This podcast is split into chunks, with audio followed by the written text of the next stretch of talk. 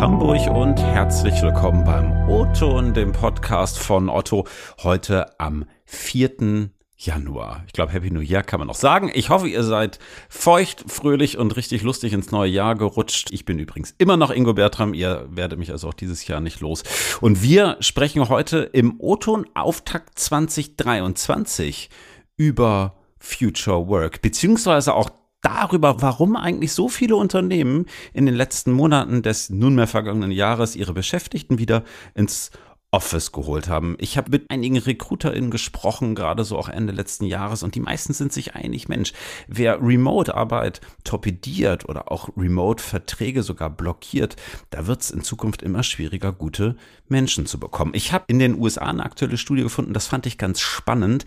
Ende 22 sind da bereits 25 Prozent aller hochbezahlten Stellen remote besetzt gewesen. 25 Prozent, das finde ich richtig viel. Wie ist es bei Otto? Wo geht da die Reise hin? Wie steht es eigentlich ums ganze Thema hybrides Arbeiten? Und darüber sprechen wir jetzt mit Irene Oxinoglu, unserer Head of Future Work, Irene. Schön, dass du wieder da bist. Moin.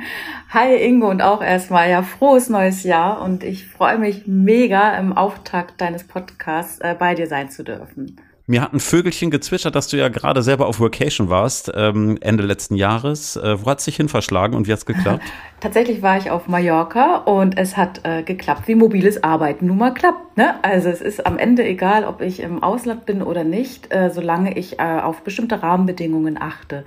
Das ist das Thema auf jeden Fall stabiles Internet. Ne? Wenn ich das nicht habe, dann funktioniert das nicht. Aber auch vor allem ist mir aufgefallen, wie wichtig doch immer wieder das Thema der ähm, Arbeitsplatzorganisation ist. Also nicht nur ergonomisch, dass mhm. man etwas Gutes für sich hat und einrichtet, sondern auch, dass man darauf achtet, ähm, zu welchen Zeiten man konzentriert arbeitet, dass da ähm, für Ruhe gesorgt wird. Wo mache ich am besten die ähm, Videocalls? Wo kann ich am besten kreativ arbeiten? Also auch hier Activity-Based Working im mobilen Arbeiten zu nutzen. Das ist so auch so, so eine Key- Erkenntnis für mich gewesen, ähm, die, die jetzt nicht neu ist, aber wieder das so, so aufgefrischt hat einfach, ne? Braucht man da nicht ganz schön viel Disziplin? Also wenn ich mir vorstelle, ich sitze da irgendwo unter Palmen und das Meer plätschert und muss dann in Videocall, ich glaube, die Verlockung, die Beine hochzulegen, ist dann schon recht groß, oder? Naja, es ist ja die innere Haltung.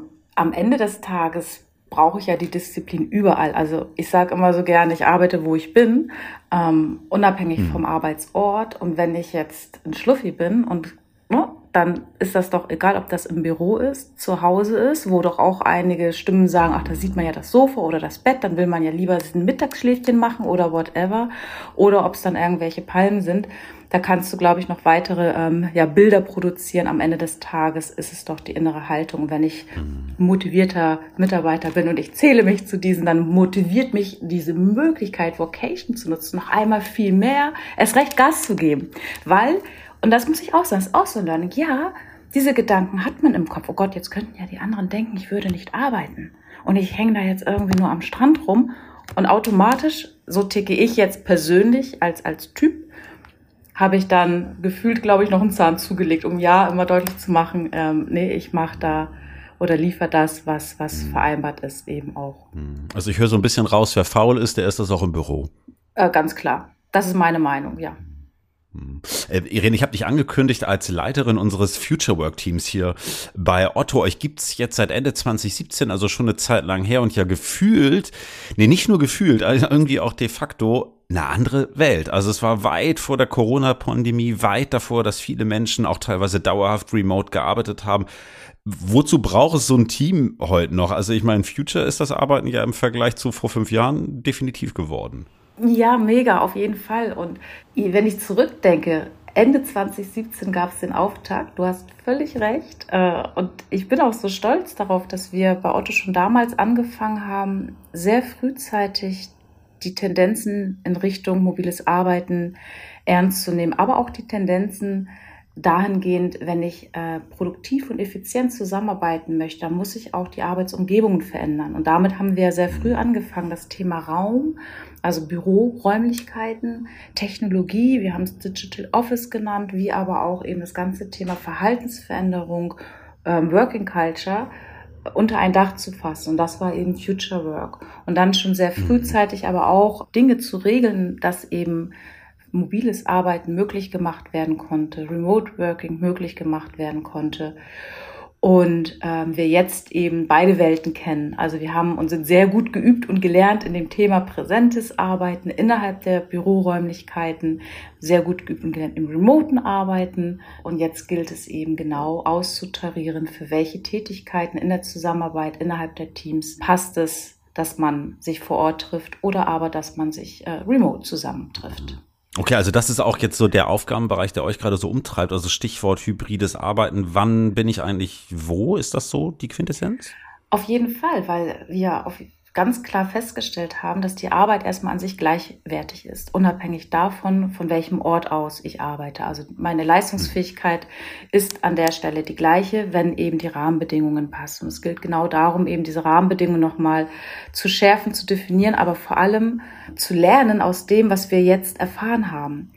Und das mhm. ist der Moment für uns, und deswegen braucht es auch noch aus meiner Sicht dieses Team, dass wir diese Learnings jetzt zusammensammeln, ähm, und Ableitungen für uns treffen. Wenn ich sage für uns, dann spreche ich immer ne, für uns als Otto mit unseren Tätigkeiten, was braucht es denn noch, um die mhm. Effizienz der Zusammenarbeit ähm, ja weiterhin zu fördern und zu unterstützen und auch vor allem unsere Kollegen und Kolleginnen an der Stelle ähm, zu befähigen, ähm, zu enablen, je nachdem, was sie eben auch an, an Formaten benötigen oder an Qualifikationen. Mhm. Ich hatte es in der Einleitung kurz gesagt, es gab ja jetzt in den letzten Monaten immer mal wieder zu beobachten, dass einige Unternehmen teilweise mindestens tageweise, bei Zeiten auch komplett ihre Mitarbeitenden zurückbeordert haben. Otto ist da bislang ähm, ja sehr eigenständig unterwegs, sagt halt auch, liebe Teams, wann ihr wie wo arbeitet, das entscheidet allein ihr. Finde ich persönlich ganz gut. Aus deiner Brille mal so betrachtet, A, wie klappt das denn so? Also ich meine, das läuft jetzt ja seit anderthalb Jahren bei Otto nach genau diesem Muster. Und was denkst du, warum sind da andere plötzlich wieder so restriktiv? Also haben die nichts um, ähm, gelernt? Zunächst ist, glaube ich, nochmal ganz wichtig festzuhalten, dass wir unserem Activity-Based Working Leitgedanke grundsätzlich immer noch folgen. Soll heißen, wir lassen jetzt nicht einfach in Teams bestimmen, macht mal, wie ihr denkt, sondern das Ganze ähm, folgt ja einer Idee, und zwar dem Grundsatz, dass wir als Team gemeinsam entscheiden, für welche Tätigkeiten ich den Ort benötige, um meine Tätigkeit bestmöglichst zu erfüllen. Also wir setzen hm. outcome gesteuert Performance und Leistung in den Mittelpunkt, um dann aber dem Team die Freiheit zu geben, selbst zu gestalten, wie sie das am besten für sich entscheiden. Und das ist der springende Punkt dabei. Und häufig wird es missverstanden im Sinne von laissez-faire. Und das ist genau eben ja nicht der Punkt. Ähm, trotzdem ist es sicherlich auch wichtig, Rahmenbedingungen zu geben, im Sinne von, wie ich es auch anfangs meinte, wenn ich mobil arbeite oder remote arbeite, dann ist es ähm, wichtig, bestimmte Spielregeln zu beachten oder eben auch die Arbeitsplatzausstattung, ähm, wie aber auch im Büro selber, wo wir Rahmenbedingungen geschaffen mhm. haben, indem wir unsere Büroräume umgebaut haben in das Multispace-Konzept. Und, und das ist dann der Schlüssel und das Herz eigentlich auch, dass wir ähm, unseren Kollegen und Kolleginnen eine Anleitung an die Hand gegeben haben, den sogenannten Kollaborationssprint ähm, mit einer Matrix der Zusammenarbeit, anhand derer wir empfohlen haben, wann es bestmögliche Orte sein könnten für bestimmte Tätigkeiten. Also sprich, wenn ich jetzt ähm, sehr viele emotionale Themen habe, kreative Themen, Mitarbeitergespräche, dann empfehlen wir schon auch hier ähm, sich Präsenz in, in Fleisch und Blut vor Ort zu treffen. Wenn es jetzt Inhalte sind, die, die sehr sachlich als Informationscharakter, sag ich mal, wiedergegeben werden, Stand-ups oder mhm. ähnliches, dann ist es eben auch sehr ähm, effektiv, das Remote zu machen. Und dann haben wir natürlich noch innerhalb dessen die Mischung, dass es Themen gibt, die ich ähm, hybrid mieten oder hybrid vollziehen kann. Mhm. Vielleicht nochmal außer der Blick außerhalb von Otto. Warum dann aber trotzdem vielfach diese Tendenz, Menschen zurück ins Office ja weitestgehend teilweise sogar zu zwingen? Also irgendwie Angst vor Kontrollverlust bei Führungskräften oder woran liegt das? Meine persönliche Meinung ist, es ist eine Mischung aus dessen, dass man ähm, die Büroflächen wirtschaftlich natürlich auch nochmal vollkriegen möchte und das wird vermischt mit ähm, der Effizienz der Zusammenarbeit. Ähm, mein Fokus und Fokus von Future Work ist es, ähm, die Zusammenarbeit bestmöglichst zu gestalten und ähm, wie man Büroflächen oder Gebäude an sich wirtschaftlich bestücken kann oder be betreiben kann weiterhin, das äh, steht auf einem anderen Blatt Papier wenn du mal so ein bisschen drauf guckst, hybrides Arbeiten, gefühlt geistert so seit oh, jetzt anderthalb Jahren immer mal wieder durch die, durch die Landschaft und jetzt zeigt die Realität ja durchaus auch hier bei Otto ganz so einfach ist dann doch manchmal nicht, ne? weil auch teilweise die Technik echt so ein wirklich produktives hybrides Arbeiten echt schwer macht. Also wenn ich mir so vorstelle, fünf Leute sitzen zu Hause, 15 sind vor Ort, also ganz ehrlich, ob ich mich da jetzt zuschalte oder peng, das kann ich irgendwie auch lassen, ja. Also was brauchst du da vielleicht noch? Wohin geht da vielleicht auch die Reise? Wie schätzt du das ein? Naja, zum ersteren Teil, ich, ich glaube, wir sind es einfach noch nicht gewohnt, iterativ vorzugehen. Soll heißen, auszuprobieren, testen, Ergebnisse einsammeln, prüfen, Ableitungen treffen, ähm, sich hinterfragen und neue Lösungen schaffen und daraufhin wiederum von vorne anzufangen. Diese neue Lösung auszuprobieren, zu testen und so weiter und so fort. Und hm. mein Bauchgefühl sagt mir, dass das ist, das fühlt sich für uns noch ungewöhnlich an und deswegen auch anstrengend. Es ist auch anstrengend. Ähm, und es ist natürlich einfacher, eine Vorgabe zu machen, die für alle gleichermaßen gilt und Peng aus. So, das mhm. beachtet aber eben ja nicht den performancegesteuerten Fokus an der Stelle innerhalb der Teams oder eben auch dessen, was ähm, unterschiedliche Tätigkeiten ausmachen. Ich kann nicht für Kreativarbeiter eins zu eins dasselbe vorgeben wie für einen Programmierer als Beispiel.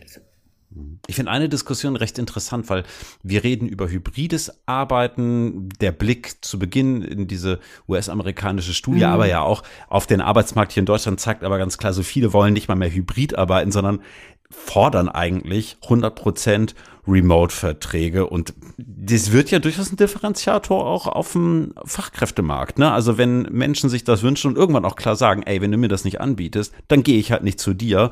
Noch kann man sich das vielleicht leisten bald aber vielleicht auch nicht. Also wie zeitgemäß ist hybrides Arbeiten überhaupt? Ja, na klar, der War for Talents, der ist ja schon voll, im Gange. Und ähm, äh, für mich bedeutet hybrides Arbeiten eigentlich, ich sage jetzt mal Remote 5.0 oder ähnliches soll heißen, es wird nicht mehr weggehen wir werden einfach zukünftig in Präsent und in Remote arbeiten und zusammenkommen. Und dieses Zusammenkommen und das Austarieren dessen, für welche Tätigkeiten ist es sinnvoll, wo zu arbeiten, das ist die hybride Arbeitswelt. Und da sind wir mittendrin in dem Prozess, da befinden wir uns. Und natürlich ist es so, dass Arbeitnehmer äh, die, entweder irgendwann die Qual der Wahl haben oder aber jetzt auch drauf schauen, welche Unternehmen ähm, bieten die Möglichkeiten von Remote-Verträgen an, von aber auch ähm, Workation oder anderen Rahmenbedingungen, die für viele wichtiger sind inzwischen als vielleicht dann auch die Frage nach äh, Gehältern oder ähnlichem. Was, was kommt als nächstes? Was denkst du? Also steht uns vielleicht kommendes Jahr 2024 die Vier-Tage-Woche für alle ins Haus oder arbeiten aus dem Ausland im ganzen Jahr weltweit? Was kommt da? Ich glaube, wichtig ist, erst einmal die hybride Arbeitswelt zu verstehen und die auch erstmal zu lernen. Und, und wie, ich kann mich da nur wiederholen, da sind wir jetzt gerade mittendrin. Alles andere ähm, wird sich zeigen, wird sich auch zeigen müssen, ob es überhaupt für uns sinnvoll ist als Unternehmen oder nicht. Aber wie gesagt, Hybrid geht nicht weg. Wir müssen lernen, ähm, Hybrid zu professionalisieren. Ähm, und da freue ich mich einfach und glaube, dass wir in 2023 ähm, so richtig, richtig gute Möglichkeiten haben, das zu tun. Ja, und Produktivität nicht immer nur an Bürostuhlbelegungsquoten messen. Das wäre irgendwie schade. Irene, schön, dass du heute da gewesen bist. Lieben Dank. Danke. Ja, und liebe Hörerinnen und Hörer, das war der O-Ton für diese Woche. Lob, Kritik und Anmerkung gerne per E-Mail ingo.bertram.otto.de oder kurz per LinkedIn. Wir hören uns, Achtung, übernächsten Mittwoch wieder. Bis dahin, habt eine gute Woche. Liebe Grüße aus Hamburg